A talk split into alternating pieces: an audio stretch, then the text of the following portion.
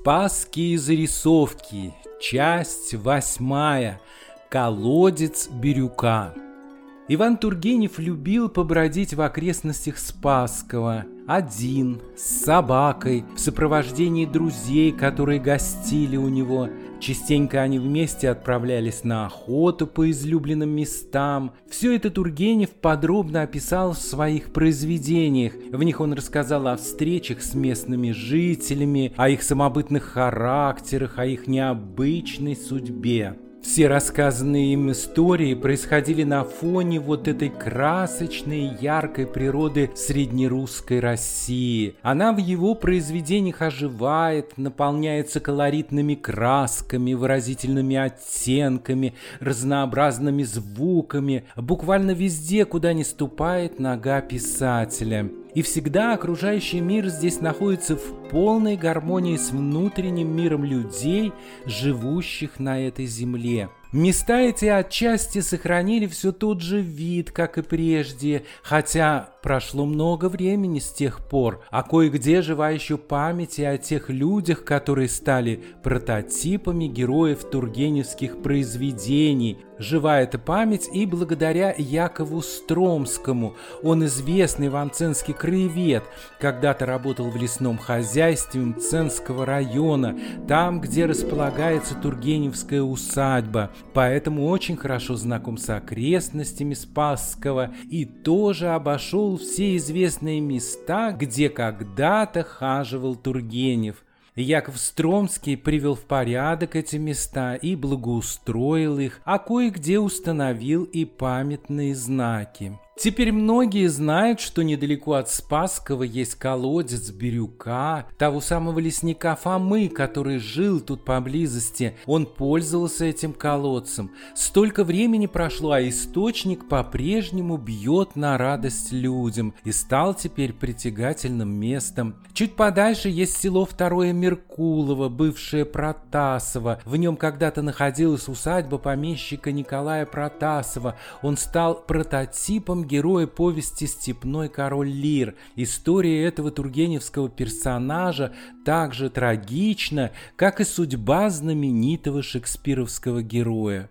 Теперь в эти места проложили свои маршруты туристы, а сотрудники музея-заповедника Спасская Лутовинова тоже могут предложить своим посетителям прогулку в окрестностях усадьбы на колодец Бирюка и в гости к степному королю Лиру. В этом отчасти и заслуга Якова Стромского, а ведь никто ему не давал никаких советов, ничего не навязывал, он сам сделал то, что считал необходимым, то, что подсказывало ему сердце, и это с благодарностью и пониманием воспринято его земляками. О том, как начиналось все, он рассказал мне сам.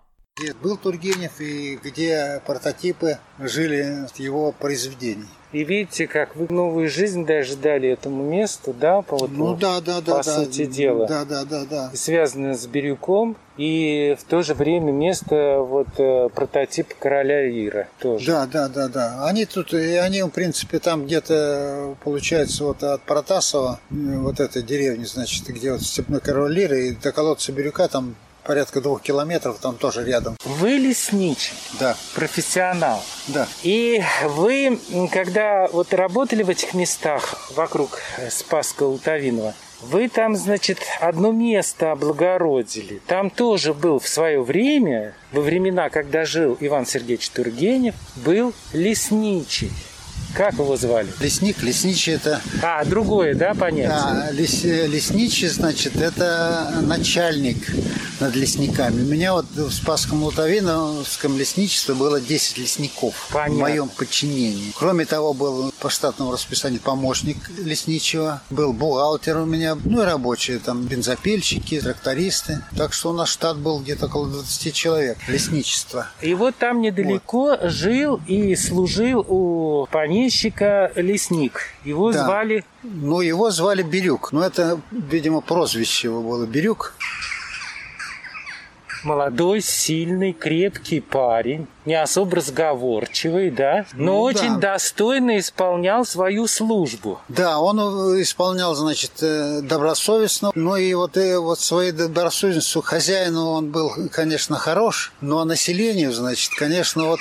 Побаивался. Побаивалось население его, потому что он спуску не давал, не разрешал шалить в лесу, берег природу по-своему, хоть она и барская, так сказать, был лес. Напомню, Бирюк – это местный лесник. Тургенев рассказал о нем в записках охотника. Познакомился он с ним во время неожиданной грозы, которая застала его во время охоты вдали от дома. Из-за сильного ливня невозможно было ехать дальше, стало темно, а лошадь не в состоянии была двигаться, пришлось остановиться. И в этот момент откуда-то вынырнул какой-то мужичок. Он предложил переждать грозу в его избе, куда благополучно сопроводил автора рассказа.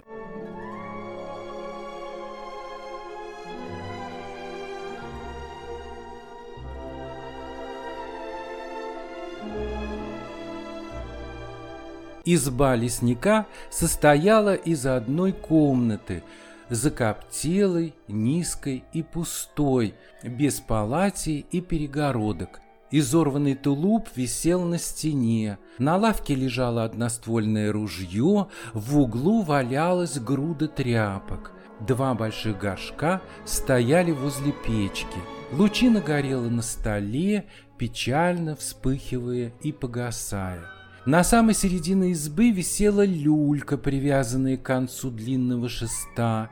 Девочка погасила фонарь, присела на крошечную скамейку и начала правой рукой качать люльку, лоном направлять лучину.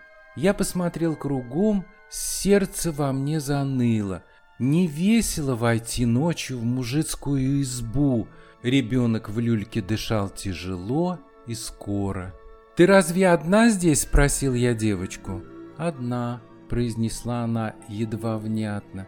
«Ты Лесникова дочь?» «Лесникова», – прошептала она. Дверь заскрипела, и лесник шагнул, нагнув голову через порог. Он поднял фонарь с полу, подошел к столу и зажег светильню.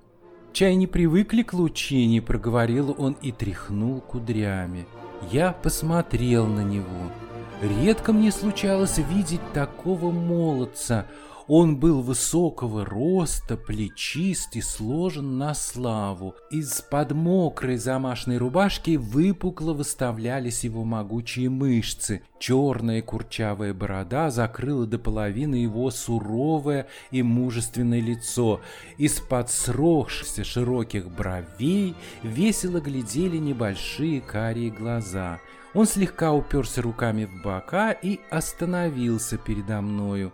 Я поблагодарил его и спросил его имя. «Меня зовут Фомой», — отвечал он, — «по прозвищу Бирюк». «А, ты Бирюк!» Я с удвоенным любопытством посмотрел на него. От моего Ермолая и от других я часто слышал рассказы о леснике Бирюке, которого все окрестные мужики боялись как огня. По их словам, не бывало еще на свете такого мастера своего дела. Вязанки хворосту не даст утащить. В какую бы то ни было пору, хоть в самую полночь нагрянет, как снег на голову, и ты не думай сопротивляться. Силен, дескать, и ловок, как бес, и ничем его взять нельзя, ни вином, ни деньгами, ни на какую приманку не идет. Уж не раз добрые люди его жить сосвету собирались, да нет, не даются. Вот как отзывались соседние мужики о Бирюке.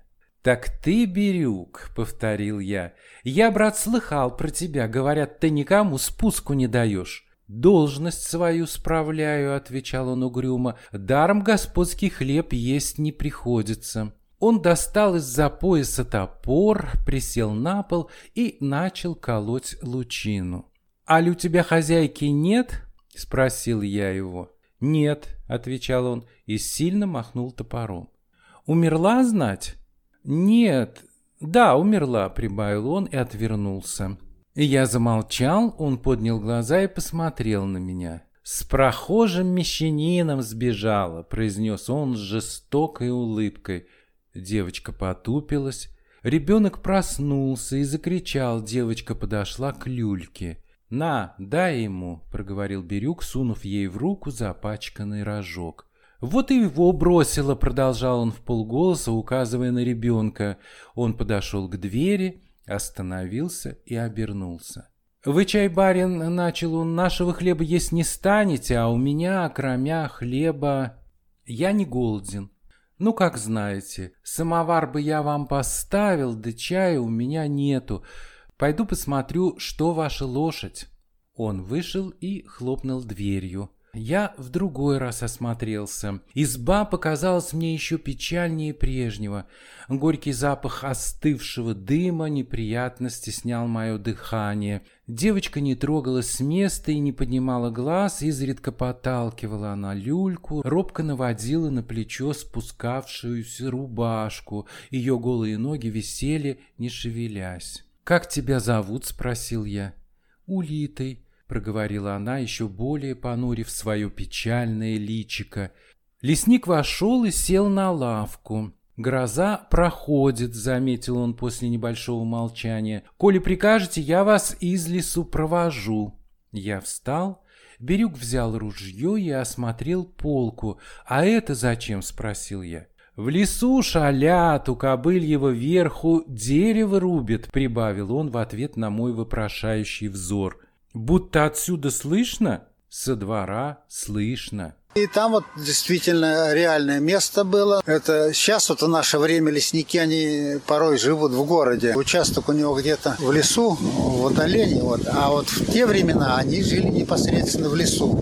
Лесники, вот этот вот Бирюк, значит, он как раз где-то примерно в километре от, э, от Спасской усадьбы. В лесу, да. И у него там был сад, какой-то огородик, вот и там остатки еще остались, колодец, где он воду брал, в общем-то, родничок. Так что вот он непосредственно на объекте, который охранял, вот он и жил. И он мог, конечно, уже и услышать где-то стук топора там или пилы, звук, но и принять меры. И вы вложили свои усилия для того, чтобы это место как-то оживить, облагородить, привести в порядок, я так понял, да? Да, вы восстановили я, колодец. Да, я пришел, значит, срубик был там уже примитивный такой, обрушился сам сруб. Вот там был сруб, он уже развалился, этот срубик, вот над родничком, над этим колодцем Бирюка. А я сделал хороший дубовый сруб, ну, с лесниками, конечно, естественно. Установил его, место заиграло сразу, и народ пошел. Это вот было в 1997 году. И до сих пор там хорошо все? Да, да, вот, но я давно уже, правда, лет, наверное, 8 не был, но я знаю, народ туда все-таки прорывается, ходит, mm-hmm. в общем-то, смотрит, потому что это тургеневские места, ну и природа там интересна очень. И это, в общем, как бы отдали дань своему, ну, как... Ну, ну коллеги. Коллеги по профессии, правильно? Ну, ну да. давних времен. Ну да, да. Я, в общем-то, когда вот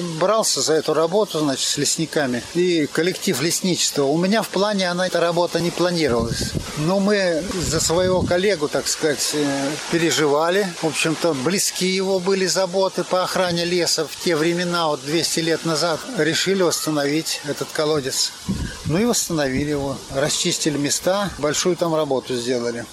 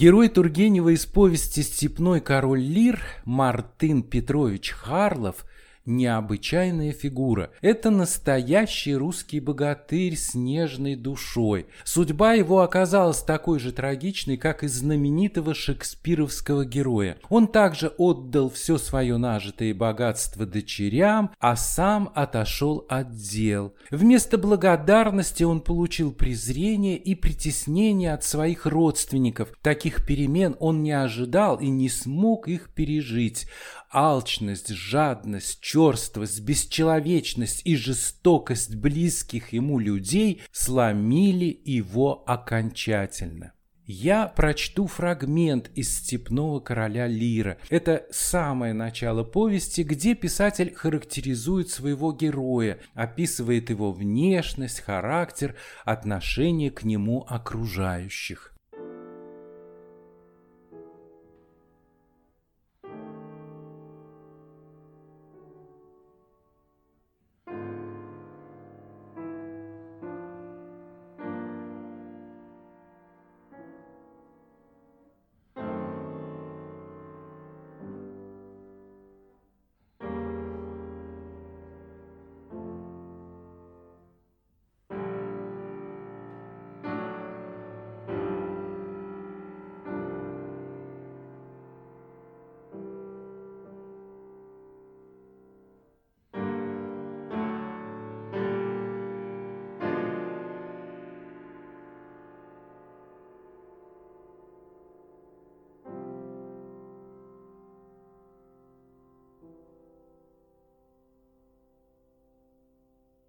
Этот исполин привык всех людей считать недорослями. Очень уж он на себя надеялся и решительно никого не боялся.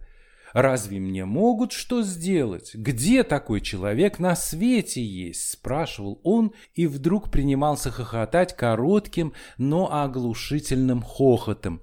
Матушка моя была очень разборчива на знакомство, но Харлова принимала с особенным радушием и много ему спущала. Он лет двадцать пять тому назад спас ей жизнь, удержав ее карету на краю глубокого оврага, куда лошади уже свалились. Постромки и шлии порвались, а Мартын Петрович так и не выпустил из рук схваченного им колеса, хотя кровь брызнула у него из-под ногтей. Матушка моя и женила его. Она выдала за него семнадцатилетнюю сироту, воспитанную у ней в доме. Ему тогда минуло сорок лет. Жена Мартына Петровича была собой тщедушна. Он, говорят, на ладони внес ее к себе в дом, и пожила она с ним недолго. Однако родила ему двух дочерей. Матушка моя и после ее смерти продолжала оказывать покровительство Мартыну Петровичу. Она поместила старшую дочь его в губернский пансион, потом сыскала ей мужа и уже имела другого на примете для второй. Харлов был хозяин порядочный, землица за ним водилась десятин с триста, и обстроился он помаленьку, а уж как крестьяне ему повиновались, об этом и толковать нечего. По тучности своей Харлов почти никуда не ходил пешком, земля его не носила. Он всюду разъезжал на низеньких беговых дрожках и сам правил лошадью, чахлой, тридцатилетней кобылой со шрамом от раны на плече. Эту рану она получила в Бородинском сражении под вахмистром кавалергатского полка. Лошадь эта постоянно хромала как-то на все четыре ноги разом. Идти шагом она не могла, а только перетрусывала рысцой в припрыжку. Ела она чернобыльник и полынь по межам, чего я ни за какой другой лошадью не замечал. Помнится, я всегда недоумевал, как могла эта полуживая кляча возить такую страшную тяжесть. Я не смею повторить, сколько в нашем соседе насчитывали пудов. За спиной Мартына Петровича помещался на беговых дрожках его черномазый казачок Максимка, прижавшись всем телом и лицом к своему барину и упираясь босыми ногами на заднюю ось дрожек, он казался листиком или червяком, случайно приставшим к воздвигавшейся перед ним исполинской туши. Тот же казачок раз в неделю брил Мартына Петровича. Для исполнения этой операции он, говорят, становился на стол, а иные шутники уверяли, что он принужден был бегать вокруг подбородка своего барина. Харлов не любил подолгу сидеть дома, и потому его частенько можно было видеть разъезжающим в своем неизменном экипаже с вожжами в одной руке, другой он хватский, с вывертом локтя опирался на колено и с крошечным старым картузом на самом верху головы. Он бодро посматривал кругом своими медвежьими глазенками, окрикал громовым голосом всех встречных мужиков, мещан, купцов, попам, которых он очень не любил, посылал крепкие посулы, и однажды, поравнявшись со мною, я вышел прогуляться с ружьем. Так заотукал на лежавшего возле дороги зайца, что стон и звон стояли у меня в ушах до самого вечера. Матушка моя, как я уже сказал, радушно принимала Мартына Петровича. Она знала, какое глубокое уважение он питал к ее особе. Барыня, госпожа, нашего поля ягодка, так отзывался он о ней. Он величал ее благодетельницей, а она видела в нем преданного великана, который не усомнился бы пойти за нее один на целую ватагу мужиков. И хотя не предвиделось даже возможности подобного столкновения, однако по понятиям матушки при отсутствии мужа она рано овдовела, таким защитником, как Мартын Петрович, брезгать не следовало. При том же человек он был прямой, ни в ком не заискивал, денег не занимал, вина не пил и глуп тоже не был, хотя образования не получил никакого. Матушка доверяла Мартыну Петровичу. Когда ей вздумалось составить духовное завещание, она потребовала его в свидетели. И он нарочно ездил домой за железными круглыми очками, без которых писать не мог. И с очками-то на носу он едва-едва в течение четверти часа, пыхтя и отдуваясь, успел начертать свой чин, имя, отчество и фамилию, причем буквы ставил огромные, четырехугольные, с титлами и хвостами, а совершив свой труд, объявил, что устал и что ему что писать, что блох ловить, все едино. Да, матушка его уважала. Однако дальше столовой его у нас не пускали. Уж очень сильный шел от него дух землей отдавала от него, лесным дромом, тиной болотной. Как есть леший, уверяла моя старая няня. К обеду Мартыну Петровичу ставили в углу особый стол, и он этим не обижался. Он знал, что другим неловко было сидеть с ним рядом, да и ему было привольнее есть. А ел он так, как я полагаю, не дал никто со времен Полифема. Для него всегда в самом начале обеда припасали в видах предосторожности горшок каши фунтов шесть. «А то ведь ты меня объешь», — говаривала матушка. «И то, сударыня, объем», — отвечал, ухмыляясь, Мартын Петрович. Матушка любила слушать его рассуждения о каком-нибудь хозяйственном предмете, но долго не могла выдерживать его голос. «Что это, мой батюшка?» — восклицала она. «Ты бы от этого хоть полечился, что ли? Совсем оглушила меня этакая труба!» Наталья Николаевна, благодетельница, отвечал обыкновенно Мартын Петрович. Я в своей гортани неволен. Да и какое лекарство меня пронять может? Извольте посудить. А вот лучше помолчу маленечко. Действительно, я полагаю, никакое лекарство не могло бы пронять Мартына Петровича. Он же никогда и болен не бывал. Рассказывать он не умел и не любил. От долгих речей отдышка бывает, замечал он сукоризной. Только когда его наводили на двенадцатый год, он служил в ополчении и получил бронзовую медаль, которую он по праздникам носил на Владимирской ленточке. Когда его расспрашивали про французов, он сообщал кое-какие анекдоты, хотя постоянно уверял при том, что никаких французов настоящих в Россию не приходило, а так мародеришки с голодухи набежали, и что он много этой швали по лесам калачивал. А между тем и на этого несокрушимого, самоуверенного исполина находили минуты меланхолии и раздумья. Без всякой видимой причины он вдруг начинал скучать, запирался один к себе в комнату и гудел. Именно гудел, как целый пчелиный рой, либо призывал казачка Максимку и приказывал ему или читать вслух из единственной забредшей к нему в дом книги разрозненного тома новиковского покоящегося трудолюбца или петь.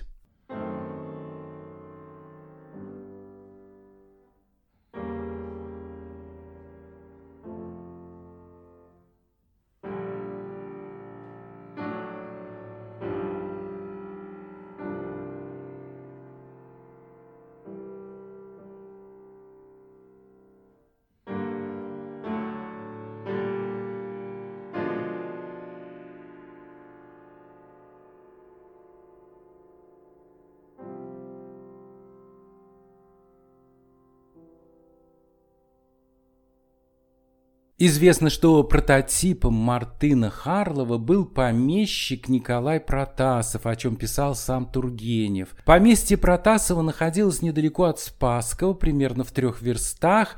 Теперь это деревня Второе Меркулово. Она расположена на границе Орловской и Тульской областей. Яков Струмский хорошо изучил эти места и их историю, сделал несколько редких находок, которые свидетельствуют о том, что, вероятно, заметные события происходили здесь еще в XVII веке. От усадьбы Протасова ничего до наших дней не сохранилось, по-прежнему стоят по периметру только вековые деревья, которые являются молчаливыми свидетелями событий прошлого. Яков Валентинович нашел у себя крепкую дубовую доску, которую еще долго прослужит, и в 2017 году установил ее в качестве памятного знака на том месте, где находилась Протасовская усадьба. На этой доске он выгравировал такой текст – за елью находилась усадьба помещика Протасова,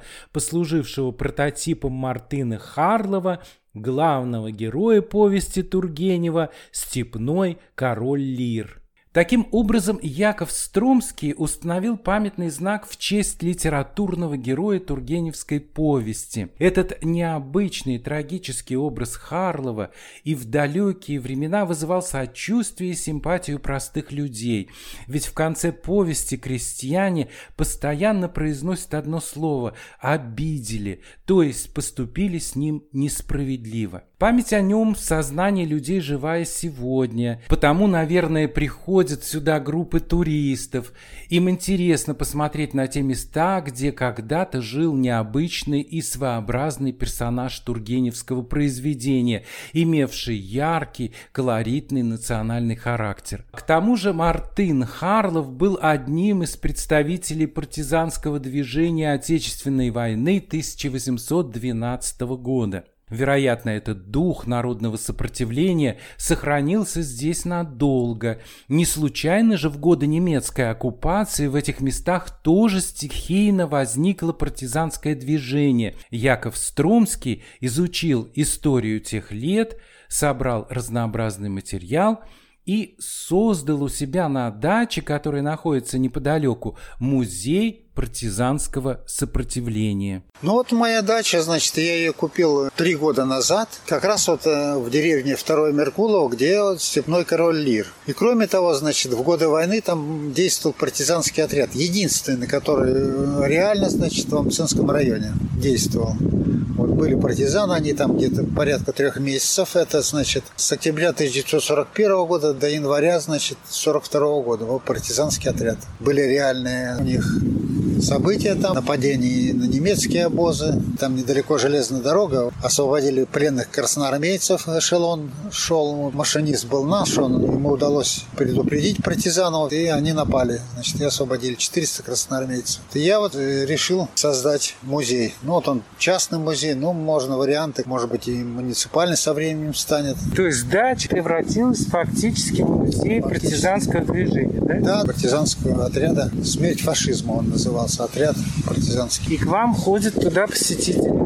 Да, ходят посетители, организованы были, значит, вот седьмой школы в прошлом году были, в этом году был и директор э, музея Спасского Лутовина, у нас задумки есть совместные по линии вот этого Степного Короля Лир, там какие-то мероприятия, может быть, экскурсантов туда водить. Да, ну и есть местные жители интересуются про партизан, естественно, это их родственники, там, дядья, еды. Порядка где-то вот 300 человек вот за два года уже посетило.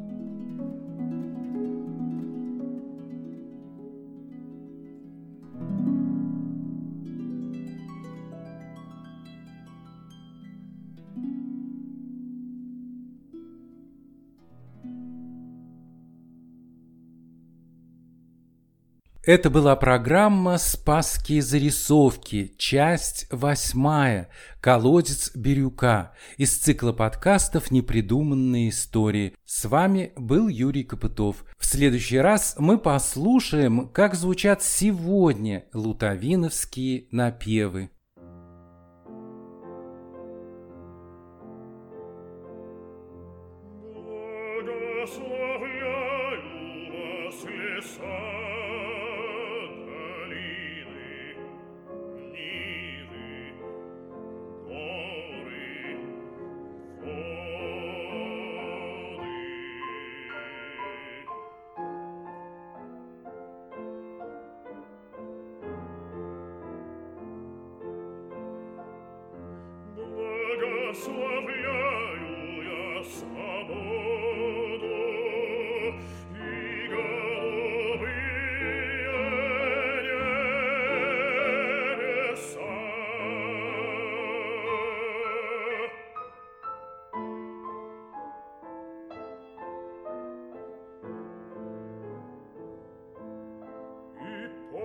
Посох мой благословляю.